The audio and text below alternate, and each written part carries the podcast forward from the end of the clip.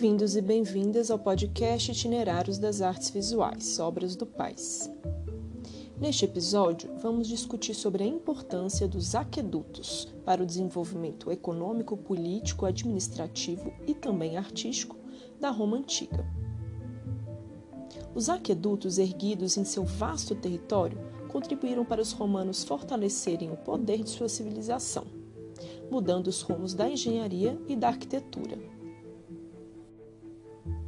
Você pode estar se perguntando qual a relação entre uma construção, cuja finalidade é conduzir água, com a produção artística das civilizações antigas. Vamos esclarecer esse questionamento agora.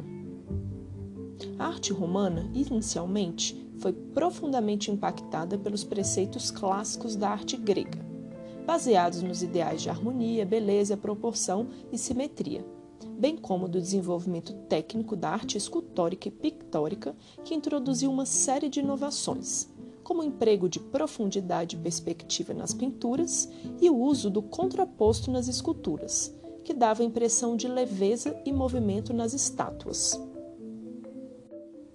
Na arquitetura, os gregos igualmente realizaram diversas renovações, com a profusão de grandes templos de colunas dóricas de pedra. Em um primeiro momento, os romanos seguiram com muita admiração o legado da arte clássica grega, a ponto de o poeta romano Horácio dizer que a Grécia conquistada conquistou seu brutal conquistador, fazendo referência à influência grega durante o período do domínio romano da região, por volta de 146 a.C.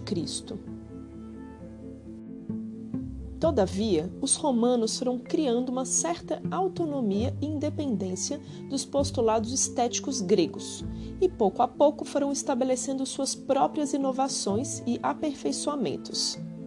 Segundo o historiador Ernest Gombrich, nosso velho conhecido deste podcast, a mais importante característica da arquitetura romana foi a introdução dos arcos. Construir um arco com pedras separadas em forma de cunha era uma difícil façanha da engenharia.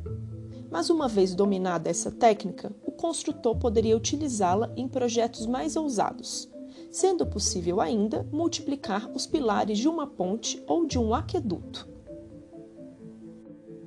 Os políticos, engenheiros, arquitetos e artistas romanos foram à escola com os gregos e a fusão dessas duas culturas resultou em um enorme progresso e enriquecimento de Roma. Sabemos que para construir um império poderoso, antes os romanos tiveram que fortalecer um sistema político, econômico, jurídico e urbano, baseado em critérios rígidos de organização, administração e eficiência. Foram justamente esses novos parâmetros que os levaram a desenvolver grandes maravilhas da arquitetura e da engenharia, cujas prioridades estavam focadas mais na funcionalidade e no caráter cívico dessas construções do que nos ideais de harmonia e beleza dos gregos. Mas isso não quer dizer que os edifícios arquitetônicos e a produção artística romanas não fossem belas contudo, era fundamental que tivessem alguma finalidade que beneficiasse os rendimentos da administração pública da Roma antiga. Foi com base nesses fundamentos que foi construído o primeiro grande aqueduto na Roma republicana, época que antecedeu a ascensão dos imperadores, aquele período conhecido como Império Romano. Agora um breve parênteses. República Romana foi um período da história dessa civilização que durou quase cinco séculos, de 509 a.C. a 27 a.C., quando foi governada por senadores e magistrados.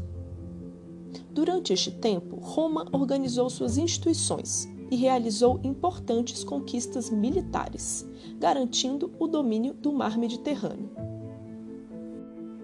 Você deve saber que muitas dessas cidades antigas foram erguidas próximas de rios e fontes de água, a exemplo de Roma. Inicialmente, o rio Tibre e as fontes das redondezas forneciam água para toda a cidade, mas rapidamente Roma cresceu, sendo urgente pensar em soluções e políticas que atendessem à população. O famoso Aqua Appia, a nossa obra do Paz, foi construído por um político chamado Apio Cláudio Cego em 312 a.C. e foi um importante aqueduto com cerca de 16 quilômetros. Quase toda a sua extensão era subterrânea e apenas uma parte do aqueduto era visível, formado por imponentes arcos enfileirados. Muitos aquedutos seguiram os preceitos arquitetônicos romanos e foram erguidos a partir de enormes colunas e arcos enfileirados. Todavia, os arcos constituíam menos de 20% desse antigo sistema de transporte de água. Havia três tipos comuns de aquedutos: com sifões invertidos, para vales profundos, os subterrâneos, cujas construções eram mais econômicas, e, por fim, aquelas formadas por arcos, um atributo que tornava essas construções mais caras. É isso. Até o próximo episódio.